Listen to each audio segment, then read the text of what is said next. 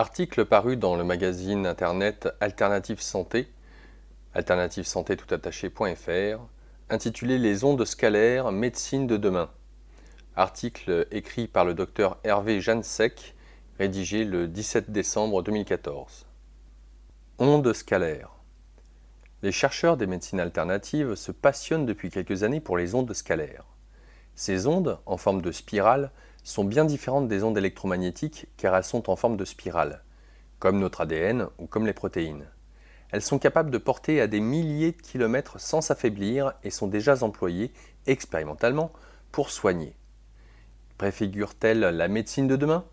Le docteur Jansek, sans doute le meilleur spécialiste français du sujet, nous explique ici de quoi il s'agit et nous rapporte les travaux du professeur Constantin Meil, qui, en Allemagne, travaille étroitement avec la communauté scientifique sur cette découverte majeure.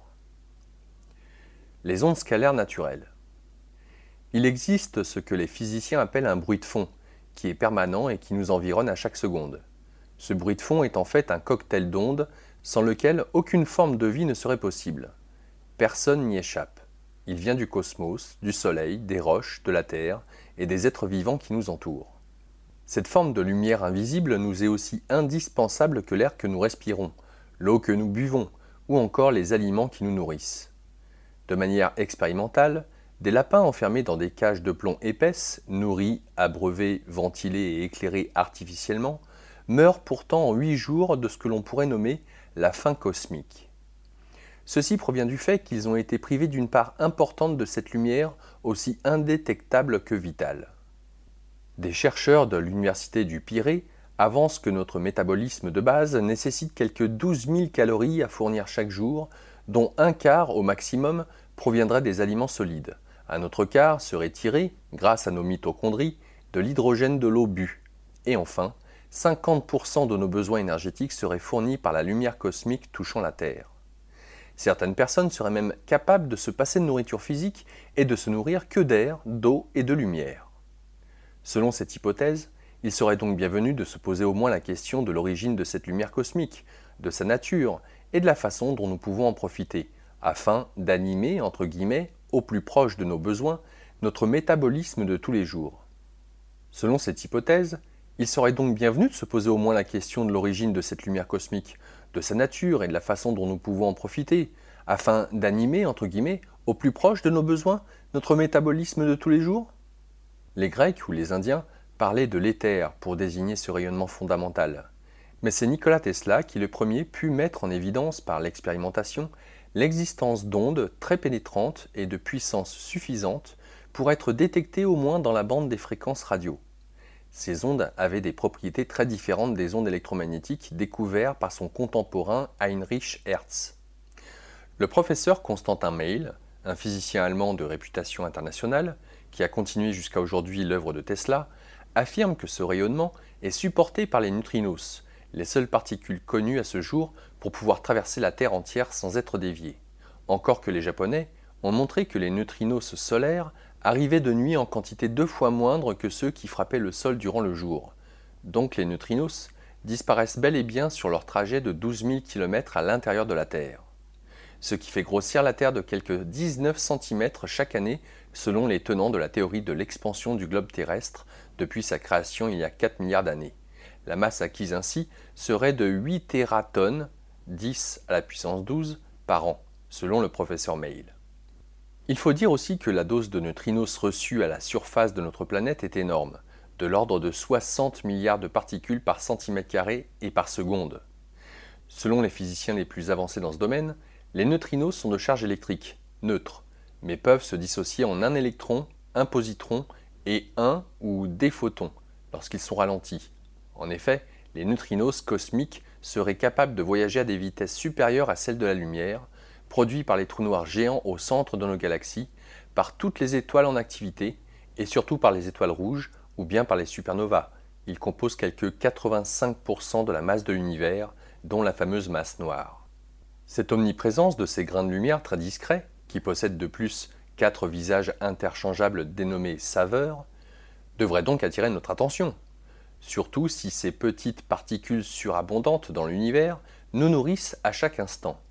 En effet, si elles touchent chaque seconde par dizaines de milliards chaque centimètre de notre corps et le traversent facilement, dire qu'elles ne servent à rien relèverait de la bêtise la plus profonde. Et pourtant, qui en parle? Un peu comme si un poisson au fond de l'océan affirmait que l'eau n'existe pas, car il ne l'a jamais vue. Les biologistes et les médecins sont en fait dans ce cas de figure aujourd'hui avec ces fameux neutrinos. Le professeur Mail nous apprend que les neutrinos voyagent sous la forme d'ondes dites scalaires, c'est-à-dire sans vecteur défini, et qu'elles s'orientent dans l'espace lorsqu'une résonance, c'est-à-dire une communication, s'établit entre la source et la cible.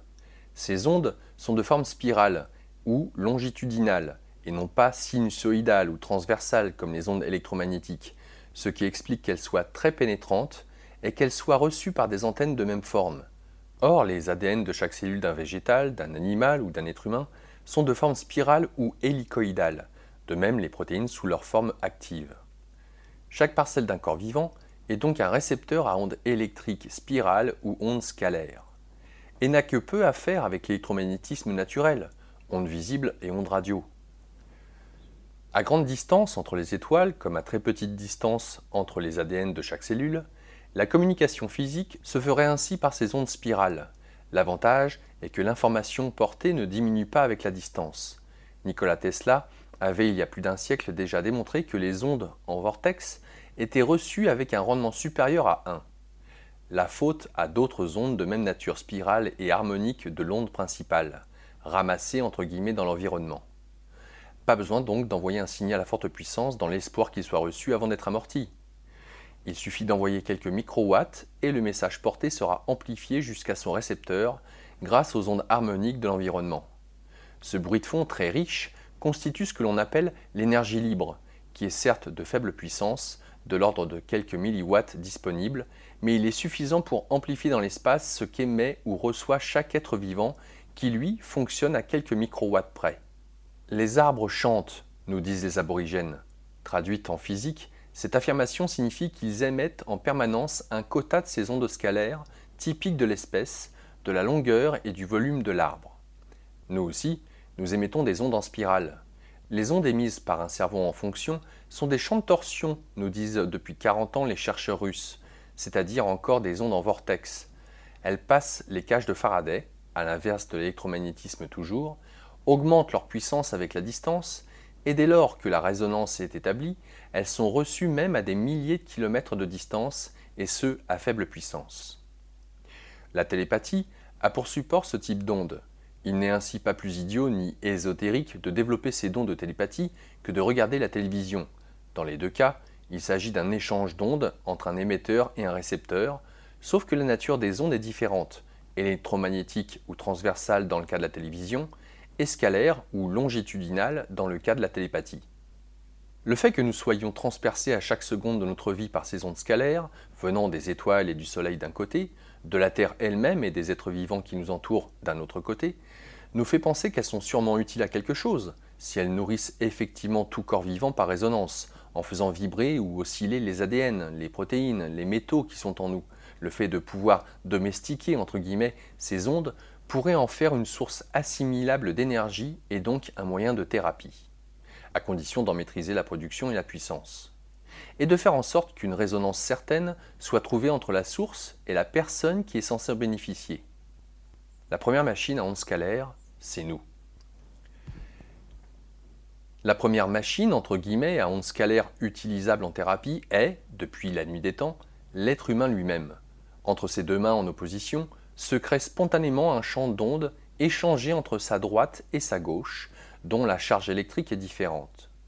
Si le thérapeute inclut entre ses mains ouvertes une personne malade, qui par définition perd beaucoup d'énergie, et donc en a besoin toujours plus, il faut et il suffit que le magnétiseur, entre guillemets, se relie à une source, qu'elle soit cosmique comme le Soleil ou bien spirituelle comme un autre être humain, et donc en étroite résonance avec lui-même, pour que l'énergie, neutrinos, électrons, photons, passe de sa source à son patient. Dans toutes les cultures, depuis des milliers d'années, l'homme médecine est non seulement un connaisseur des plantes et des arômes, mais aussi un chaman capable de canaliser pour ses proches l'énergie de type scalaire ou longitudinal de l'environnement. Ce flux existe, 60 milliards de particules par centimètre carré par seconde, Il faut et il suffit de le concentrer. Mais avant même de transmettre cette énergie à une tierce personne, il s'agit d'abord de se servir soi-même, simplement en ouvrant les mains pour soi. C'est l'attitude naturelle d'une personne qui prie les mains jointes, ou bien celle du sage qui médite les bras ouverts. Dans l'espace proche créé entre les mains, il est certain que le champ des ondes émises par une personne est de type scalaire, au moins à distance de la longueur de la main et du bras divisé par 2 fois pi, soit un peu plus de 6, disent les physiciens. Autour de ces ondes ainsi créées, s'enroule la lumière scalaire de l'environnement proche, modulée par les battements du cœur du méditant et les différents rythmes produits par son cerveau au repos grâce à un état de conscience modifié très réceptif. Toutes les religions et toutes les spiritualités du monde ont demandé à leurs pratiquants de prier et ou de méditer, car toutes les traditions savent depuis toujours que cette attitude renforce la conscience, le mental et le corps physique de l'adepte. Bien sûr, il n'y avait pas d'explication scalaire, entre guillemets, autrefois. Mais la physiologie de ces ondes, telles que formulées aujourd'hui, permet de souligner au moins l'aspect physique bénéfique de ces pratiques. L'exercice physique harmonisé par les asanas du Hatha Yoga ou bien par les enchaînements proposés du Tai Chi Chuan, du Qigong ou de la danse sont une autre façon de capter la lumière, cette fois par son corps en mouvement. Celui-ci produit à l'expire des ondes mécaniques et absorbe à l'inspire la lumière proche en vortex, harmonique de la longueur de ses bras, de ses jambes et de l'ensemble de son corps.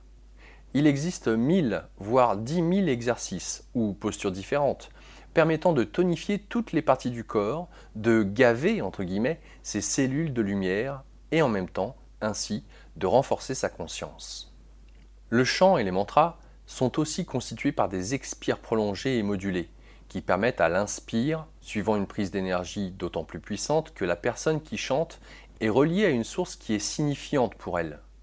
Cela peut être une source physique ou cosmique de lumière comme le soleil ou l'univers entier, mais cela peut aussi être une source plus spirituelle et donc plus humaine, qui émet des ondes mentales au plus proche d'une résonance possible avec le chanteur. Remettez-vous donc à la prière et au chant, c'est bon pour votre santé. Capter ces ondes proches en état modifié de conscience vous relie au cosmos et ou au divin. Cela recharge vos membranes au sens strict, apaise vos douleurs et réchauffe votre corps tout entier. Comment la méditation ou la prière fonctionne-t-elle? Même lorsqu'une personne prie ou médite, son rythme cérébral chute dans la zone alpha, 8-12 Hz, par le simple fait d'avoir les yeux fermés. Si le méditant ou le priant calme sa respiration, et devient régulier autour de cycles d'ondes cérébrales de 8 Hz, il entre de facto en résonance avec la première fréquence Schumann, qui est de très exactement 7,83 Hz. Or, cette fréquence est la première d'une série d'harmoniques qui sont caractéristiques de notre petite planète, de ses mensurations, de l'épaisseur de sa stratosphère et de sa vitesse de rotation. Il y a toutes sortes d'informations qui circulent sur Internet selon lesquelles cette première fréquence de Schumann, de 7,83 Hz, aurait changé et en serait à présent à des valeurs autour de 12 voire 13 Hz, ce qui fait beaucoup rire les physiciens comme le professeur Mail, car cette rumeur est parfaitement fausse, absolument impossible même. En fait, la première fréquence de Schumann ne risque pas de changer avant longtemps, puisqu'elle est le produit de la division de la vitesse de la lumière, c, dans le vide, ce qui est égal à 300 000 km/s, par la circonférence du globe terrestre qui est d'environ 38 500 km. Or, la Terre grossit, entre guillemets, de 19 cm par an. Donc, avant que le dénominateur de la division change vraiment, il va s'écouler pas mal de temps. L'équation mathématique exacte des fréquences de Schumann est Cx racine de 1 plus n et divisé par 2pi rt, où n est le numéro de l'harmonique considérée. Ce qui est vrai par contre est que le champ magnétique terrestre a chuté en 50 ans d'une valeur de 10 à 15, ce qui est énorme. Un phénomène qui est annonciateur d'un changement des pôles magnétiques sur la Terre, ce qui arrive d'après les sondages géologiques tous les 250 000 ans. Or, il ne s'est pas produit sur Terre depuis 750 000 ans. Donc nous y sommes, avec un cortège de signes annonciateurs comme des bouleversements météo et des éruptions volcaniques, tremblements de terre divers, autrement plus importants que l'influence des gaz à effet de serre le déluge, l'arche de Noé, la disparition de l'Atlantide, etc., toutes ces belles histoires de la mythologie, y compris les colères divines et l'Apocalypse, Tout cela doit avoir pour origine lointaine la mémoire de tels événements météo, somme toute très banals, une fois tous les quarts de millions d'années sur une planète qui a 4 milliards d'âges. J'espère que nous aurons le temps de les vivre. Il y aura sûrement beaucoup d'ambiance. La seule chose que l'on ne sait pas est si ces changements de pôle ont lieu en 6 mois, 3 ans, 50 ans, 200 ans ou 1000 ans. En bref, quelle est la durée de la phase de transition? Pour en revenir à Schumann et aux condensateurs terrestres, tous les mammifères sur la Terre ont un diencéphale qui est calé sur cette fréquence de 7,83 Hz, valable donc au ras du sol terrestre, là où les humains vivent. Si c'est vrai que lorsque les cosmonautes partent dans l'espace et tournent autour de la Terre à 250 km d'altitude, ils souffrent du mal de l'espace, et la NASA a dû mettre au point un petit générateur d'un signal de 7,82 Hz qu'il place dans les capsules spatiales et qui corrige cette affection. Durant notre vie active, au cours de la journée, nous sommes en rythme cérébral bêta, soit environ 25 Hz. Dès que nous nous couchons le soir pour nous endormir, nous passons par la phase alpha, 8-12 Hz, puis θ, 6-7 Hz, puis delta, 4 Hz. Cet état modifié de conscience nous permet certainement de mieux absorber les ondes scalaires de notre environnement, même si elles sont la nuit deux fois moindres que le jour. 30 milliards de neutrinos par centimètre carré et par seconde tout de même au lieu du double. Si nous nous arrêtons par la prière ou la méditation à 7,83 Hz, nous entrons en résonance avec la Terre et nous pouvons prendre cette énergie de l'environnement peut-être deux ou trois fois mieux que durant le jour où nous sommes actifs certes, mais dispersés. Donc le fait de prier ou de méditer non seulement nous met en résonance avec la source d'énergie infinie qu'est notre globe terrestre, via le 782 Hz, mais en plus cela nous permet d'ouvrir nos mains antennes et de concentrer ce champ ambiant tout proche de nous, bien plus que si ce geste était négligé. La méditation comme la prière sont donc des états de conscience modifiés qui nous rapprochent de notre planète d'une part, qui nous chargent littéralement en énergie telluro-cosmique par résonance. Au-delà, dans cet état de calme intérieur, une résonance plus spirituelle, donc plus spécifiquement humaine, peut être trouvée, ce qui correspond à un autre type de source d'énergie, plus mentale et moins cosmique, mais il s'agit bien là d'une énergie très concrète. Une source qui nourrit tout autant, sinon plus. Mais autant le soleil est unique pour tous, autant chaque priant a une source spirituelle signifiante pour lui, avec laquelle il entre en résonance selon sa culture et son éducation, qui n'est pas forcément celle de son voisin, la diversité des sources d'inspiration pour la prière étant aussi importante que la diversité de la flore et de la faune à la surface de la Terre les appareils de thérapie en biorésonance scalaire. Capter les ondes scalaires à partir de l'environnement est bien heureusement une réalité qui nous occupe tous à chaque seconde de notre vie, et ce, depuis notre premier souffle, en fait même un peu avant, déjà dans le ventre de notre mère. Sans les explications des physiciens, comme le professeur Constantin Meil, concernant les ondes scalaires, dont les propriétés sont très différentes des ondes électromagnétiques, cette partie de notre physiologie serait restée ignorée et donc nous serions restés sans ressources pour essayer de l'amplifier le cas échéant. Pourtant, dès qu'une personne tombe malade et souffre, à côté des aspects biochimiques de sa maladie, il s'agit de prendre en compte aussi les aspects biophysiques, jusqu'à présent parfaitement ignorés par toutes les facultés de médecine du monde. Par le passé, il y eut de nombreuses tentatives pour produire artificiellement une certaine forme d'énergie assimilable et en faire profiter des personnes malades. Il existe aujourd'hui de nombreux appareils dits de biorésonance ou de physique quantique, dont l'inconvénient est que justement la résonance entre l'antenne et le patient, à l'exception de l'appareil à double antenne et à ondes scalaires du professeur Mail, ne peut être démontrée lors de chaque séance de traitement. On ne sait jamais en fait si le patient reçoit ou pas les informations qui lui ont été envoyées. Et les résultats de ces appareils mal conçus ne sont en général pas à la hauteur des espérances, très inconstants, voire pour certains inexistants malgré leur prix élevé. Ce problème tient à la forme des antennes qui ne produisent que des ondes transversales ou électromagnétiques et non pas longitudinales ou scalaires. En fait, les développeurs de ces technologies, à l'exception de la technologie allemande Oberon, dérivée du métatron russe, ne connaissent tout simplement pas la réalité des ondes scalaires et leur importance en physiologie. Toutefois, par le passé, même sans les nommer ou les décrire, quelques découvreurs ont été capables de produire de telles ondes scalaires, et même si les générateurs qu'ils ont créés avaient beaucoup de défauts, ils obtinrent des résultats assez remarquables. Georges Lakowski, 1869-1942. fut le premier à parler d'oscillation cellulaire et à construire un générateur d'ondes multiples dans le but de produire de nombreuses harmoniques à partir d'une onde porteuse de type électromagnétique. Chaque patient, selon sa condition, pouvait absorber, disait-il, les ondes qui lui convenaient. Son appareil était un système de deux antennes entre lesquelles le patient était assis. Il traita ainsi toutes sortes de maladies, de la syphilis au cancer, en passant par la lèpre et l'ulcère à l'estomac, avec des succès évidents. Certainement aussi avec quelques échecs, car les composants électroniques de l'époque l'obligeaient à travailler sous des tensions énormes de l'ordre de 450 000 à 480 000 volts. Si ces antennes étaient des dipôles de Hertz, émettant des ondes électromagnétiques très variées, le professeur Mail affirme qu'avec des tensions aussi élevées, apparaissaient également quelques ondes scalaires, mais de faible portée. Donc Lakowski faisait du scalaire sans le savoir, ce qui explique que malgré la puissance des champs électriques engendrés par son oscillateur, il avait besoin d'antennes spirales secondaires et aussi d'un sol conducteur qui refermait le champ créé et qui rendait son dispositif plus efficace. De nombreuses répliques apparurent ensuite, mais avec des puissances et des tensions, 20 000 volts, nettement moindres, donc moins dangereuses, mais aussi peu ou pas efficaces d'après leurs utilisateurs. À la même époque, aux États-Unis, un ingénieur très doué et ingénieux, Royal Raymond Rife, 1888-1971, travaillait sur des microbes capables de voir les micro-organismes sous leur forme vivante.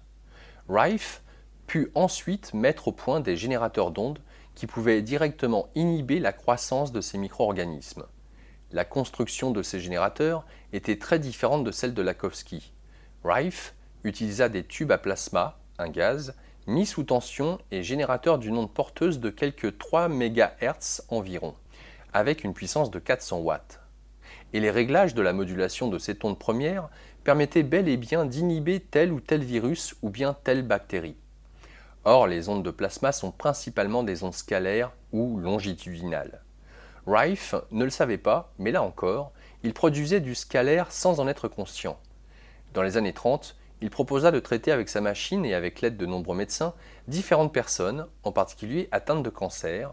Seuls certains réglages de modulation de l'onde de plasma porteuse étaient utiles et très efficaces. Soutenu par les uns, décrié et combattu par les autres, et en particulier par la FDA, Rife dut s'enfuir à l'étranger pour échapper à ses détracteurs et sauver sa vie. Il existe aujourd'hui de nombreuses copies de l'appareil original de Rife, mais il s'agit bien de tubes à plasma, ils sont tout petits et ne créent pas un champ suffisamment grand pour englober une personne. Les sondes à main que tient le patient sont métalliques et non pas isolées, alors que les ondes scalaires circulent sur l'isolant.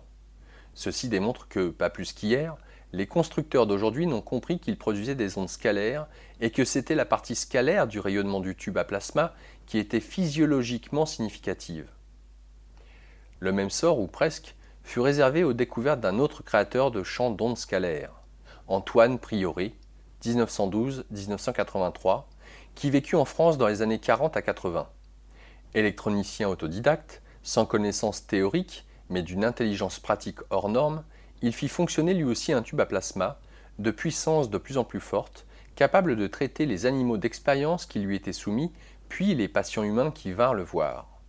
Là encore, provenant d'un plasma sous tension, il s'agissait d'ondes scalaires très efficaces pour soutenir l'immunité, travaux du professeur Podritzel de Bordeaux, et pour combattre le cancer tant chez la souris que chez l'homme, avec des réserves tenant au protocole de modulation de l'onde choisie.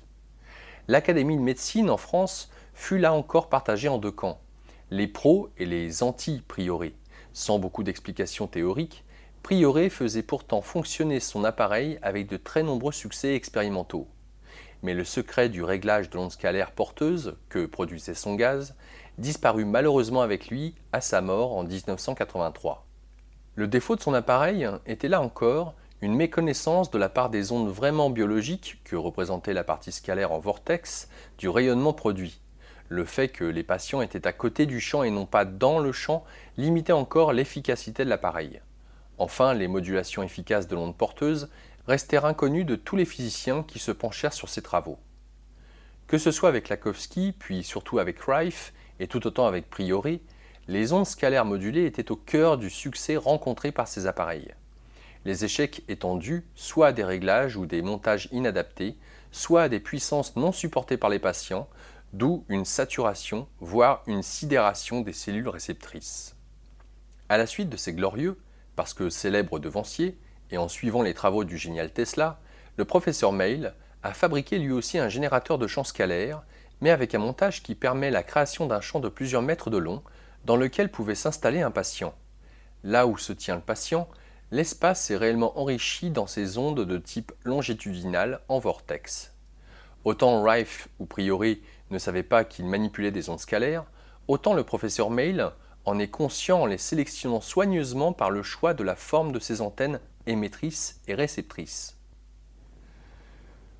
Le professeur Mail a inventé l'électronique qui lui permet de créer un champ scalaire sous tension minimale de 2 volts et avec une puissance infime de quelques 50 mW, soit 8000 fois moins que ce que produisait l'appareil original de Rife. Les antennes de son Scalaire Wave Device sont en fait, en plus petites, de la même forme que les antennes créées autrefois par Nikola Tesla. Depuis dix ans, les médecins allemands ont poussé le professeur Meil à adapter son appareil à la clinique, en introduisant des possibilités de modulation de l'onde porteuse, soit par de la musique qui produit un nombre infini d'harmoniques, soit par des produits biologiques comme des extraits de plantes et ou de tissus. Cette technologie est arrivée en France il y a deux ans et déjà les médecins, les vétérinaires et les thérapeutes français ont pu vérifier la transmission d'énergie et d'informations à un patient par les ondes scalaires, une fois la résonance entre les antennes et la personne établie.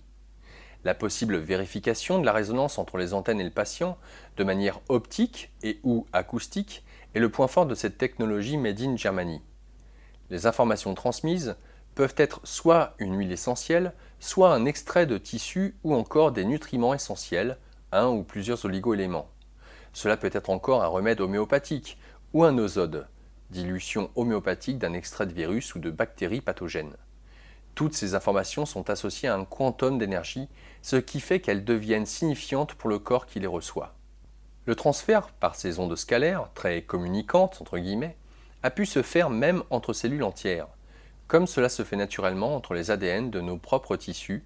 Ainsi, une expérimentation d'inhibition de cellules cancéreuses à distance par transfert d'une information d'apoptose par voie scalaire a déjà été réalisée, que ce soit à Heidelberg en 2012, à Madrid ou à l'université de Brescia en Italie en 2013. Un scoop mondial qui appelle d'autres expérimentations afin d'amplifier ces résultats et de les transposer in vivo en routine. Une autre application concerne la revitalisation des tissus et le bien-être. Autrefois, des personnes nanties allaient en Suisse ou en Allemagne afin de subir à grands frais des injections de cellules fraîches embryonnaires pour se revitaliser.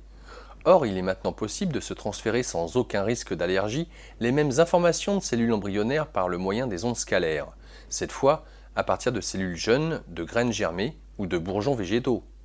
Le message est le même, mais le vecteur est une simple onde spirale. Se placer dans un champ d'ondes scalaires de faible puissance revient en fait à se placer dans les bras d'un bon magnétiseur. Un magnétiseur qui aurait quelques produits utiles dans les mains, capable de traverser le champ et donc son patient. C'est ce que réalise cet appareil conçu par le professeur Mail, le premier de sa génération à réellement proposer un discours et une technologie scientifique afin d'utiliser au mieux ces ondes scalaires naturelles. Le secret, pour être efficace, pour redonner de l'énergie à une personne, reste encore le comment de la modulation de l'onde porteuse. Ainsi ont été adoptées la modulation par la première harmonique des ondes Schumann, soit 7,82 Hz, c'est-à-dire la vitesse de lumière c divisée par la circonférence de la Terre. Ou encore les diverses cadences issues des recherches de Rife, l'appareil du professeur Mail devenant aussi un appareil de Rife et bien plus. La médecine de demain. La médecine du XXIe siècle sera physique ou bien ne sera pas. Associer les protocoles incluant la physique et l'apport des ondes scalaires aux meilleures prescriptions de chimie, si possible naturelles, est et sera un beau challenge pour un médecin. Reste à convaincre et surtout à enseigner simplement cette biophysique des champs si efficaces à des médecins et des thérapeutes qui encore aujourd'hui n'y sont pas forcément préparés. On pressent que bientôt, toutefois, ne pas traiter par les ondes sera considéré comme une perte de chance pour chaque malade et que les patients eux-mêmes réclameront ces thérapeutiques. Il faut qu'elles deviennent à tel point banales qu'elles soient incluses dans tout traitement et enseignées dans toutes les universités. À ce moment-là, seulement, la médecine dite moderne deviendra l'égale des médecines traditionnelles les plus évoluées que sont la médecine chinoise et l'ayurveda. Ce temps n'est désormais plus très éloigné. Comment faire fonctionner l'appareil? Au-delà de la production et de la concentration des ondes à faible puissance par l'appareil lui-même, il faut en fait surtout apprendre à optimiser la modulation du champ créé. Un apport d'ondes scalaires à faible puissance est une réserve d'énergie physiologique certes, mais il manque l'information. Tout le secret de l'utilisation des ondes scalaires est de les moduler au plus précis et au plus près des besoins d'un patient X ou Y. L'énergie, oui, mais il faut l'information précise en plus. Ce couple énergie et information est fondamental à comprendre. L'un ne va pas sans l'autre, mais il ne faut pas les confondre. Par exemple, sur une voiture, l'énergie, c'est la charge de la batterie et l'information, c'est la direction que le conducteur a dans la tête quand il part en voyage. De même, pour une maison, L'énergie, c'est le budget global qui se transforme en matériaux et en salaire des ouvriers. L'information, ce sont les plans de l'architecte. L'énergie, c'est le potentiel de création ou de guérison pour un organisme. L'information, c'est la direction à prendre pour y arriver. On n'arrive nulle part si on part dans la bonne direction sans énergie, ou bien si on prend la mauvaise direction, même avec beaucoup de force. Et le gros des forces ne vient pas de l'aliment ou de l'air, mais bien de la lumière ou des ondes qui nous entourent. Il faut donc savoir les capter et les concentrer mieux quand on en a besoin. C'est ainsi que, dans le champ créé entre les deux antennes, là où se concentre l'énergie de l'appareil et l'énergie libre de l'environnement qu'il a pu attirer, on apprend lors des deux jours de séminaire que je donne à placer des huiles essentielles ou bien des oligo-éléments ou encore des extraits de tissus de cellules jeunes, végétales, animales. Ces produits sont des informations on peut aussi faire une excellente acupuncture lorsqu'on a de l'énergie, sous forme d'ondes spirales, créées en plus. Il est possible aussi de remplacer les aiguilles par des aimants, qui jouent le rôle d'inducteurs locaux de champ. L'association d'aimants fixés, placés sur le corps, et d'un champ scalaire variable est très puissante. Depuis peu, nous apprenons à jouer aussi avec les fréquences de Rife comme modulation de l'onde porteuse de l'appareil de mail. On peut ainsi inhiber toutes sortes de micro-organismes dans le corps par action des ondes scalaires modulées par les fréquences de Rife associées à des huiles essentielles sélectionnées avec soin. Lyme, herpès, EBV, HPV, etc. Bien sûr, il faut répéter les séances. L'utilisation des nosodes permet de cibler encore plus le virus ou la bactérie à éliminer. Choisir un appareil. Un appareil à ondes scalaires de très bonne qualité avec la garantie technique du professeur d'université qui est Constantin Mail, coûte quelques 7000 euros hors taxe, soit environ 8400 euros TTC. Bien loin des 12 000 ou 18 000, voire 25 000 euros et plus des systèmes soi-disant quantiques proposés aujourd'hui, dont les possibilités thérapeutiques sont à des années-lumière derrière le SWD. Parole de praticien. Ces appareils sont certes d'une part mal conçus, créés par des informaticiens ayant le sens du secret, mais ils sont d'autre part appuyés par un bon marketing de proximité. Ils produisent sur écran et sur imprimante de jolies images, et même si elles ne sont pas vérifiables, les gens, les thérapeutes se laissent avoir, car jusqu'à présent, il n'y avait que cela de disponible sur le marché. Par contre, pour le SWD du professeur Mail, il est facile de se rendre compte des résultats. C'est souvent immédiat et ce sont les utilisateurs qui en parlent le mieux. Quelques exemples de guérison. Premier exemple. Un médecin de mes amis qui a acquis l'appareil en mai dernier a ainsi placé deux aimants qu'il avait entre la main et le pied sur deux points à l'opposé géographique de son corps, selon la règle midi-minuit de la MTC. Il a placé ensuite deux huiles essentielles dans le champ et accordé sur l'entrée son de l'antenne réceptrice une fréquence RIFE adaptée à la bronchite chronique qu'il traînait depuis quelques années. Vingt minutes plus tard, il n'avait plus de signes de bronchite, situation qui perdure depuis. Deuxième exemple. Le même médecin avait un ami, devenu son patient, qui depuis de longues années de stress présentait un tremblement dit essentiel, qu'aucune médication à visée psy ne pouvait enrayer. Une seule séance, avec comme modulation une simple musique classique, a rechargé le potentiel de ses membranes en énergie de manière telle que le tremblement qui durait depuis dix ans a cessé immédiatement. C'est une histoire récente. Cet effet stable dure maintenant depuis huit semaines. L'homme est tout heureux. Il peut à nouveau écrire et tenir une tasse à la main. Pour cet ancien juge de profession, ces 20 minutes d'ondes scalaires lui ont changé la vie, en tout cas la qualité de sa retraite. Son épouse, une avocate connue, a fait elle aussi une séance, elle était hyper tendue.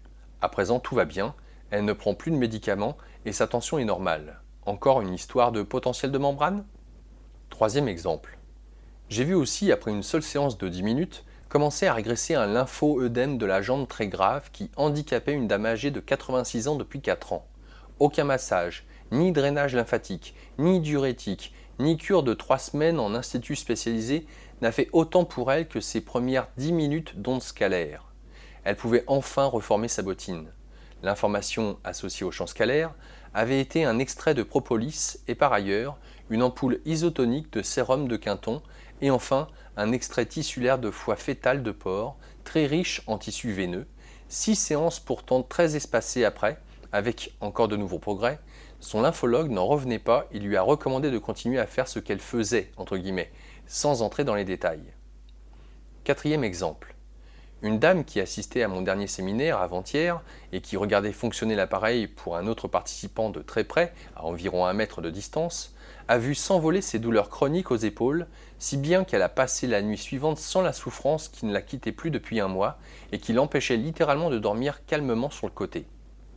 Des histoires de ce genre, j'en ai beaucoup, et nous commençons à les accumuler, aussi bien auprès des médecins ou des naturopathes que chez les vétérinaires, qui gèrent des pathologies souvent très lourdes l'association des champs scalaires, des aimants locaux et de modulation sur la base des fréquences de Rife, doublée par le 7,82 Hz, est très efficace pour toutes sortes d'affections aiguës ou chroniques. Exemple.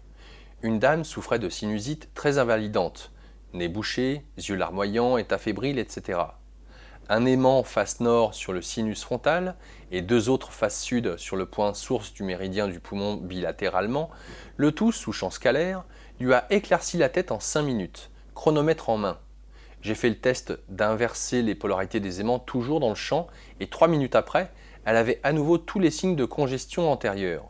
J'ai donc à nouveau replacé les aimants dans leur position initiale, N en haut et S aux mains. Et tout s'est éclairci après encore 5 minutes. Deux heures après, elle respirait à peu près normalement et le soir, elle était guérie. Avec les aimants seuls, la séance aurait dû durer 3 heures, voire plus. Sous champ scalaire, qui opère en interne à la jonction entre les aimants, ou les aiguilles, le problème a été réglé en 20 minutes. Attention, les conseils prodigués dans cet article ne vous dispensent pas de consulter un praticien des médecines alternatives. Vous pourrez en trouver un près de chez vous et prendre rendez-vous sur annuaire-thérapeute pluriel.com.